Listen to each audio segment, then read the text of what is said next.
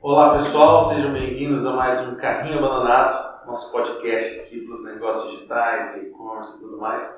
E hoje a gente tem a presença ilustre né, do nosso amigo Dejair de Paula Júnior, é um cara muito querido, está aí há mais de 13 anos no mercado de, de valuation de empresas, de todo esse, esse estudo, tudo isso aí. É, tem bastante coisa para compartilhar, então seja muito bem-vindo. Obrigado. Nós que agradecemos o convite, a oportunidade, Rodrigo? Muito obrigado. Prazer.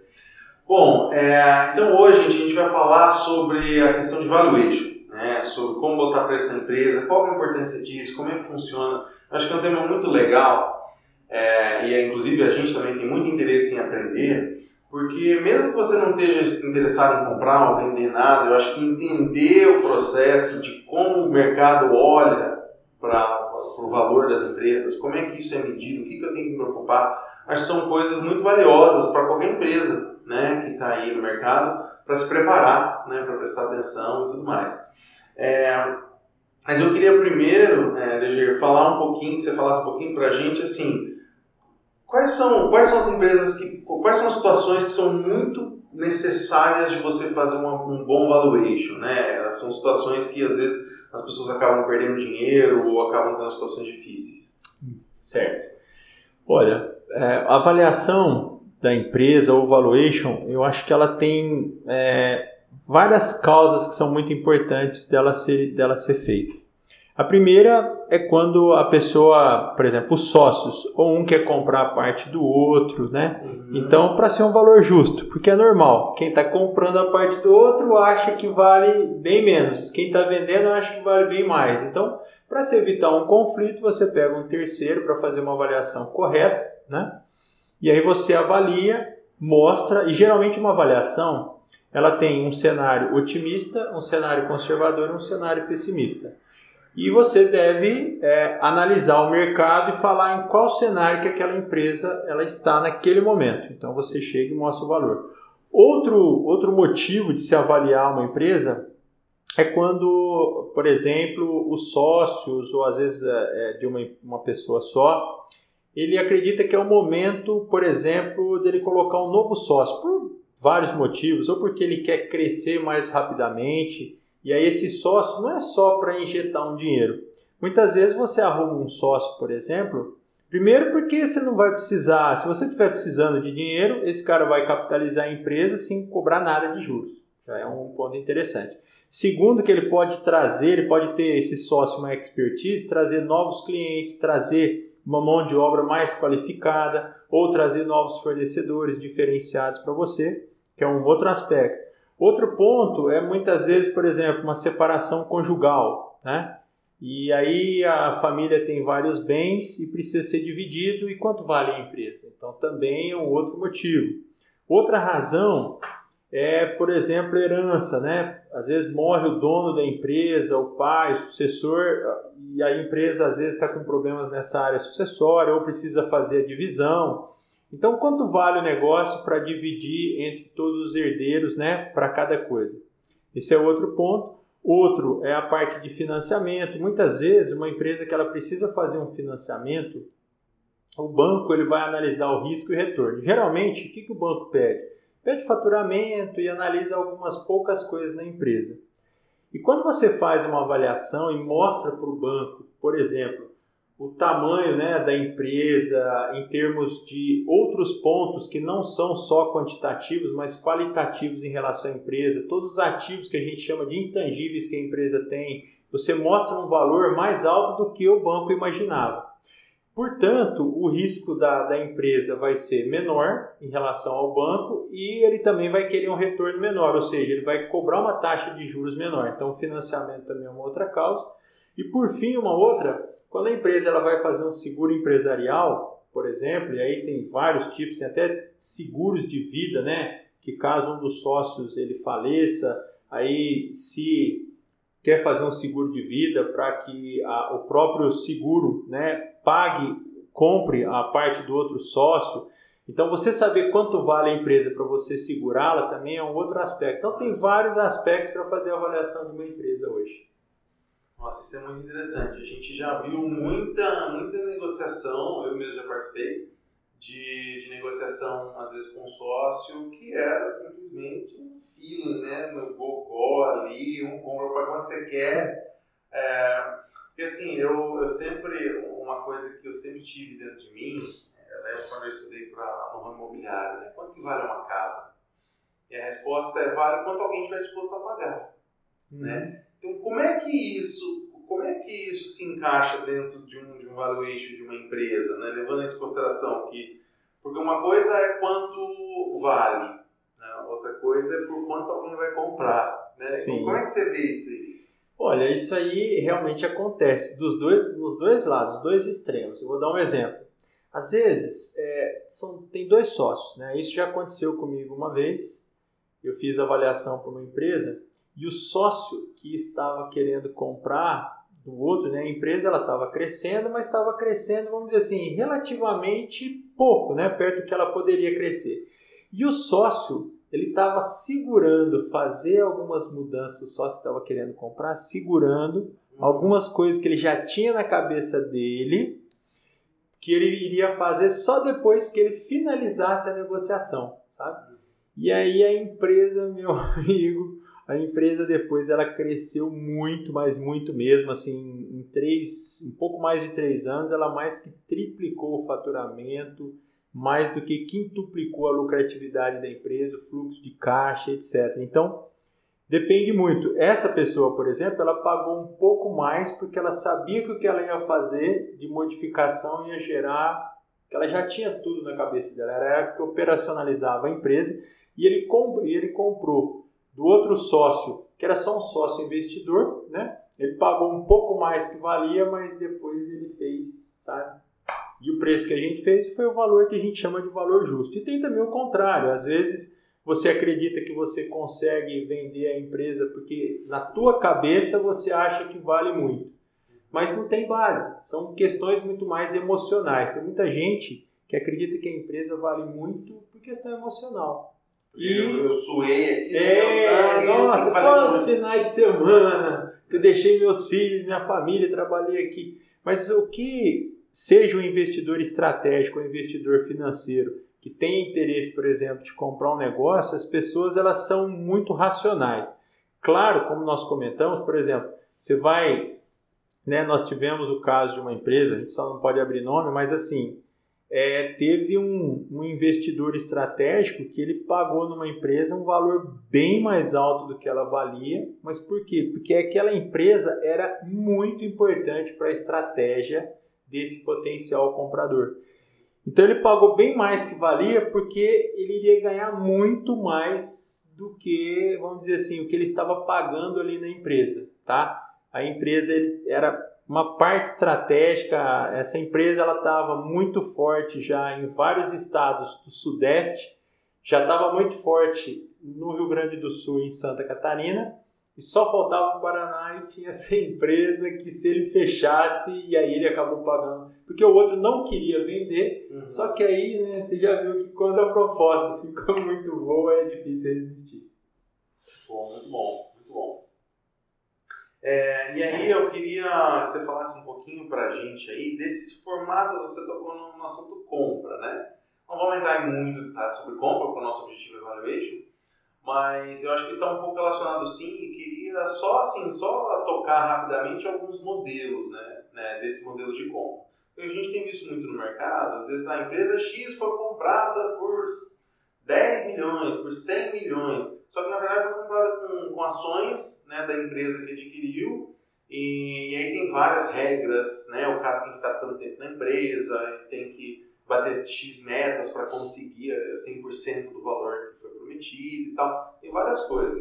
É, queria que você falasse aí rapidamente para a gente de alguns desses formatos de compra, né? Tem a compra dinheiro, me entrega a chave, que acho que essa é a sonho, né? me dá a chave da empresa, porteiro fechado, tá aqui a chave, me dá o dinheiro, acabou. Mas não, é dificilmente é assim que acontece. Sim, né? é difícil, é difícil, tá? Por exemplo, uma empresa, ela vale sempre mais quando ela depende menos do sócio ou do diretor da empresa, no, no sentido do sócio da empresa. Então ela sempre vale mais quando o sócio ele não é mais uma peça tão chave na empresa. O cara ele fez uma gestão tão bem ali na empresa que a empresa independe dele. Então esse tipo de empresa ela vale mais do que uma que a empresa depende desse cara. E aí sempre quando alguém vai comprar, vai colocar numa das cláusulas dessa compra é, esse ponto que o dono vai ter que ficar um bom tempo e ele vai ter que colocar pessoas coladas ali no dono, né, para ir pegando toda essa expertise, às vezes o relacionamento que o dono tem no mercado, tudo isso aí. E muitas vezes, né, quando o pessoal vai comprar uma empresa, eles colocam uma cláusula geralmente que o nome é bonito, né, chama earnout, que essa cláusula é o quê? Ele coloca metas, objetivos que se a empresa cumprir aqueles objetivos, ele paga X, por exemplo, para o sócio. Se a empresa não cumprir, ele paga X menos tantos por cento. Se passar da meta, às vezes ele paga até um percentual a mais se uhum. passar. Então, sempre relativo ao que o sócio da empresa vai trazer. Então, às vezes ele fala, olha, você vai ter que ficar dois anos, né? Geralmente o formato, muita gente faz dois anos. Agora eu estou negociando uma empresa que a gente também fez o valuation, que eles já estão, é, quem está negociando é uma empresa europeia, que eles já são mais conservadores, eles querem cinco anos. Né? Então o dono ele tem que ficar pelo menos por cinco anos na empresa. Eles já compraram uma parte e aí eles compram a outra parte ao longo desses cinco anos. Depois, se o dono quiser e a empresa compradora também, ele pode continuar como executivo na empresa. Né? Então tem, tem vários formatos assim que você pode fazer e que tem muito a ver com a avaliação da empresa então, por exemplo, a questão, né, quando você vai fazer a avaliação, vamos pegar um exemplo clássico aqui, que é o caso de empresas de TI, né, relacionado a essa área. O mais importante de uma empresa de TI são as pessoas. Então, qualquer tipo de negociação, as pessoas que estão trabalhando, que fizeram, né, fizeram a programação, ou que fizeram o software, ou que quer que seja, pessoal tem que ficar, né? Isso é muito importante nas cláusulas que você vai trabalhar, que o pessoal fique e continue fazendo com que a empresa cresça. Porque esse ramo, por exemplo, a tecnologia, ela às vezes vai ficando obsoleta, mas as pessoas, né? Todo o know-how que o pessoal que trabalha nessa área tem, isso aí é indescritível, né? Você fazer uma análise em cima disso é, é um negócio absurdo. Ah, perfeito. Ótimo. Bom, muito bom. Então, agora entrando para o recheio do negócio, né? Queria que você falasse para a gente um pouco aí sobre esses critérios de avaliação. Como que o mercado avalia? Quais são os, os itens né, que, que o mercado está olhando para uma empresa para dizer se ela vale mais ou menos? Sim. Rodrigo, é, a, a, parte de valuation, nós temos já algumas metodologias que são as mais aceitas no mercado, né? Mas sempre a gente tem que pensar na avaliação e para que, que ela serve. E no caso, por exemplo, vamos pegar o exemplo aqui, na, na, a gente falou que tem vários motivos de fazer o valuation, mas vamos pegar no caso aí, de repente, para investidores. O investidor estratégico e o investidor financeiro, qual a diferença dos dois? O investidor estratégico é aquele investidor, por exemplo, que pode ser um concorrente teu, uma empresa que às vezes ela quer se verticalizar, às vezes pode ser um fornecedor teu, um cliente teu, ou às vezes um concorrente que ele quer é, comprar ou fazer uma fusão contigo, né? Para que vocês cresçam mais rapidamente, vocês têm sinergia, um, vão, um vai complementar o outro, tá? O investidor financeiro, o foco dele é estritamente financeiro, o próprio nome fala. Às vezes é um fundo, né? Que ele quer comprar é, uma parte da empresa ele quer que os donos continuem ali e ele quer fazer com que a empresa cresça e valha muito mais para daqui 5, 7 anos ele venda com lucro. Tá? E às vezes acontece dele vender para o próprio sócio dele, né? porque ele também tem a expertise de fazer a empresa crescer. E, geralmente, às vezes, ele compra empresas numa área que ele já tem um certo, uma certa expertise, know-how, ele leva novos clientes, novos fornecedores, reduz custos, aumenta o faturamento. Então, ele faz com que a empresa cresça. Tá? Aí voltando no teu, no teu ponto agora, para a gente entender melhor, as metodologias são assim, ó, o fluxo de caixa descontado é uma das metodologias mais aceitas no mercado.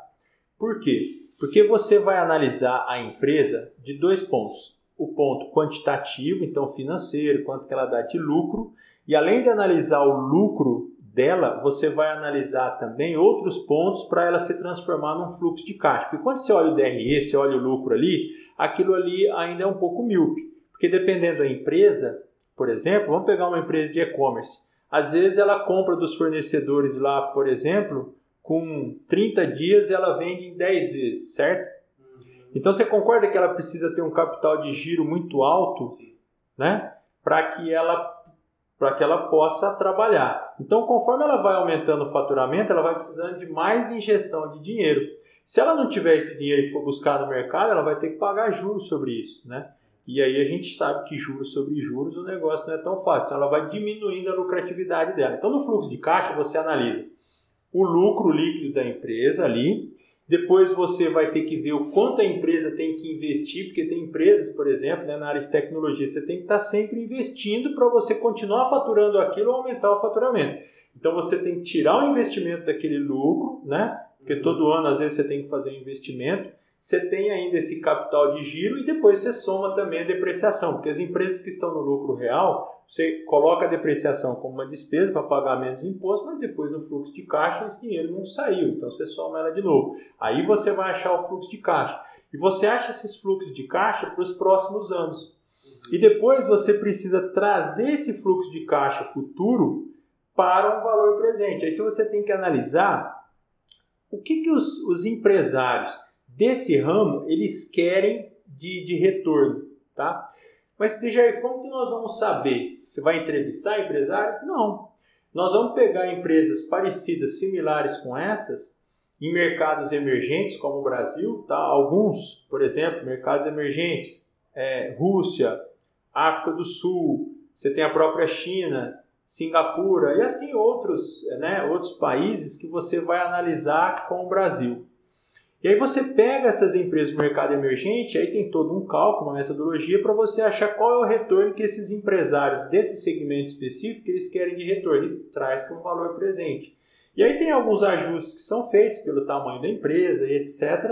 E aí você chega nesse valor. E aí você faz, acha os valores num cenário otimista, conservador e pessimista. Esse é uma, é essa é uma metodologia. Uma outra metodologia que a gente chama avaliação relativa ou por múltiplos, o que, que você faz? Você pega empresas comparáveis, né, de tamanhos assim parecidos, no mesmo segmento, bem assim, você vai pegar o máximo de semelhança possível e você vai ver por qual valor essas empresas forem, foram vendidas, tá? Então, por exemplo, se foram tanto empresas no mercado aberto ou de capital aberto ou capital fechado, Capital aberto é mais fácil porque os números estão todos ali para você uhum. analisar, tá?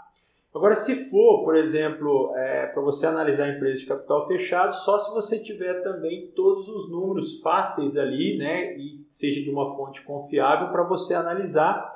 Então você vai comparar, olha, tal empresa ela foi vendida, por exemplo, por 8 EBITDAs ou EBITDA. Ah, e aí tem uma outra também semelhante que foi por 7,6 EBITDAs ou EBITDAs. E assim você vai, aí você pega todas as empresas comparáveis e faz uma análise nelas e baseado nessa você vai ver quanto que essa outra vale.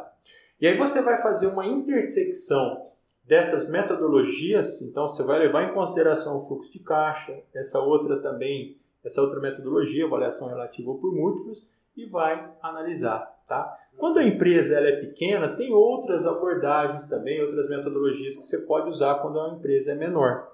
Mas hoje, as duas mais aceitas no mercado hoje, tanto que nós temos feito a maior parte dos nossos valuations e também que os compradores, tanto os investidores estratégicos ou financeiros mais aceitam, são essas duas. Tá? Pô, legal. É perfeito. É, algumas dúvidas aí. Então, é, primeiro, como é que, como é que o fator, é, tipo, valor de marca, né, assim, até market share, talvez algumas coisas intangíveis, como é que isso entra nesse cálculo ou não entra? Entra. Ó, quando você vai fazer, por exemplo, nós lá na empresa, nós fazemos avaliação de marca, avaliação de outros tipos de ativos intangíveis, né? A marca geralmente é o que o meu pessoal mais fala, mas avaliação de carteira de clientes, avaliação de uma patente, tudo isso a gente chama de intangível, dá para você fazer. Quando você vai fazer a avaliação da empresa, Ali no valor da empresa entra os ativos tangíveis, é aquilo que você toca, são os equipamentos que você tem, mobiliário, tudo, tá?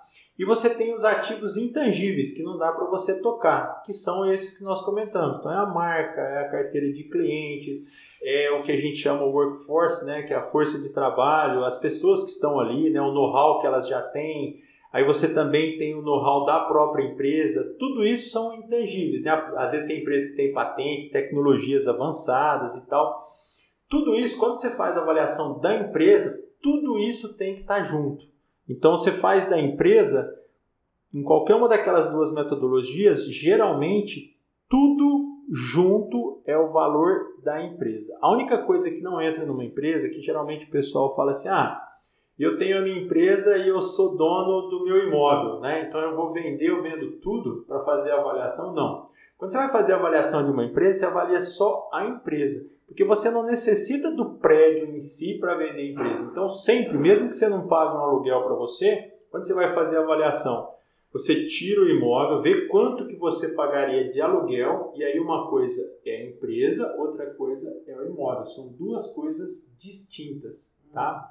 Mas quando você faz o valuation da empresa, ali já está tudo, os ativos tangíveis e intangíveis. Se você quiser saber o quanto vale cada um, também dá para ser feito. Então você vê, por exemplo, os ativos tangíveis são mais simples, né? Ah, você consegue com mais facilidade achar quanto vale cada tipo de equipamento que você tem, né? E tal. E depois os intangíveis você também consegue separar quanto vale marca, quanto vale carteira de cliente, né? Ou, e, e aí o restante é aquilo que a gente chama de goodwill, tá? Que também faz parte do intangível. Ah, legal. É, então, é, dentro dessas metodologias, assim, o, o, o fator principal está relacionado à lucratividade. Sim. É, ambas que você mencionou, uma está olhando para fluxo de caixa, outra olhando para EBITDA. Até eu pedi para você explicar um pouquinho EBITDA, né, para quem não sabe é exatamente a sigla. Tá joia. O EBITDA ou EBITDA, é, em inglês, é Earnings Before Interest Tax, Depreciation and Amortization. O que agora vamos traduzir isso, né? É o lucro antes ah, dos juros, dos impostos, da depreciação e da amortização. Por que, que existe, né? Muita gente às vezes nos questiona, mas para que ficar falando de EBITDA? É que é o seguinte, quando você tem investidores, por exemplo, estrangeiros que têm interesse em investir no Brasil, a forma dele conhecer se aquela empresa ela realmente é lucrativa ou não operacionalmente, o EBITDA é uma das melhores ferramentas. Por quê? Porque quando você pega a taxa de juros, dá para comparar a taxa de juros, por exemplo, de países como Estados Unidos, Canadá e países europeus como Inglaterra, Alemanha, Itália em relação ao Brasil? Não.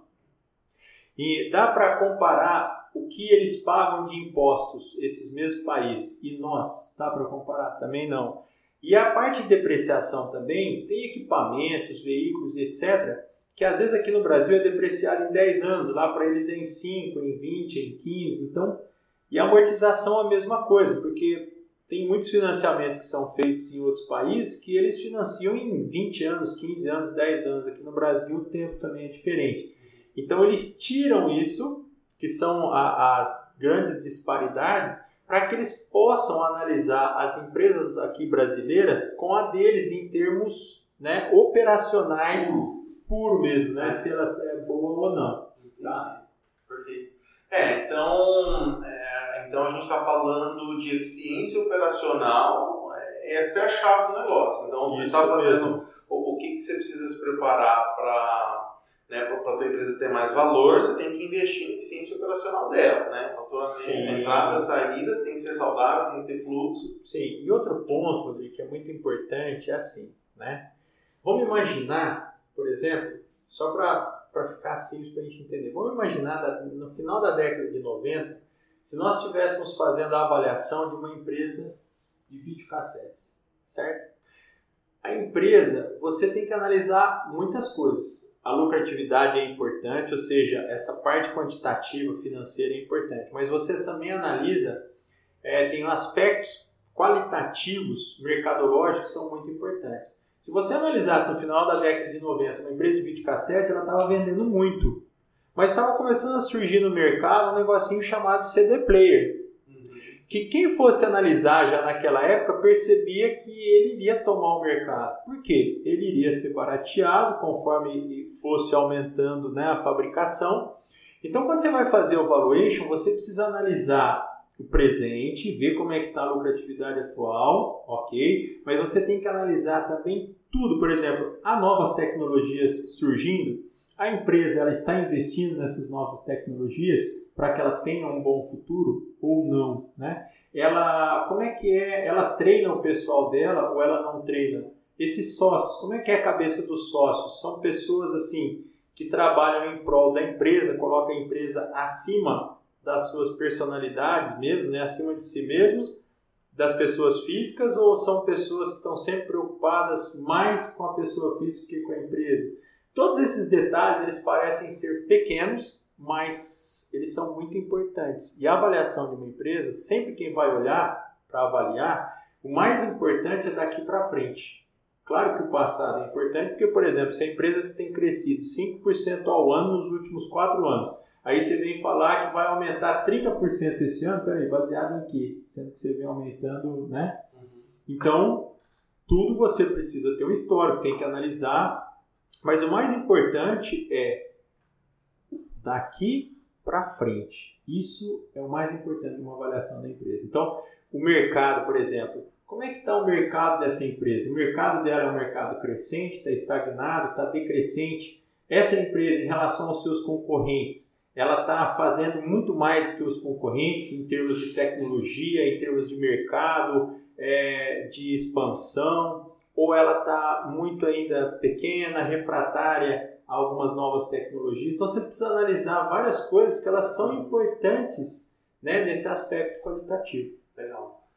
Vou jogar uma, uma bola curvada aí para gente, a gente encerrar, então, você, para ficar bem facinho, né? é, então vamos pegar uma empresa que acontece muito no ramo do e-commerce, uma empresa que está é, tá num nicho novo, né, tem pouco histórico, às vezes uma empresa de um ano, dois anos, cresceu muito rapidamente, não tem muitos concorrentes, mercado difícil de comparar, como é que, como é que você olha para isso? Olha, também não é difícil. Por quê? Porque mesmo você não tendo assim um passado, mas você consegue construir esse futuro. Então você vai discutir a gente vai estudar o mercado em que ela está inserido, nós vamos analisar esse perfil né, desse sócio da empresa e vamos fazer essas projeções. É como se a gente fosse fazer, né, quando você vai fazer um valuation, você faz quase que um planejamento estratégico. Né? Então, assim, nós vamos aumentar o faturamento de quanto? Como? Por quê que a gente vai aumentar esse ah, não, é porque eu vou lançar um produto novo, esse meu produto é diferenciado, eu já até fiz testes ou não, e, e ele vai realmente é, pegar um market share aqui nesse, nesse nicho de mercado por causa disso. Então nós vamos construindo e aí a gente vai analisando também os riscos de daquilo acontecer ou não acontecer. Nós vamos analisar, tá, e os custos? Os custos vão continuar o mesmo percentual? Vai aumentar? Vai diminuir? Como? Por quê? Nós vamos precisar contratar mais pessoas? Quantas? Qual o valor de cada um? Nós vamos discutir, olha, vai ter que investir em marketing? Quais tipos de marketing? O foco vai, ter, vai ser o marketing digital? Tá, quais mídias? Quantos a gente vai imaginar gastar? Como é que é a proporção? A gente, de quantos leads a gente consegue fazer, né? Por exemplo, que ele se torne uma oportunidade. Dessas oportunidades, quantos fecham os negócios? Então você vai discutindo muitas coisas para você fazer essas projeções, por exemplo, no caso do fluxo de caixa descontado, para você chegar nesse valor. Então, assim, a coisa não é tão simples, viu, Rodrigo? A gente conversa bastante, mas dá para fazer. Eu já peguei, por exemplo, uma empresa que ela perdeu todo o histórico dela por um problema, né? Ela foi hackeada e ela só tinha, se não me falha a memória, os últimos três ou seis meses e nós fizemos todo o valuation deles porque um sócio queria comprar do outro sócio.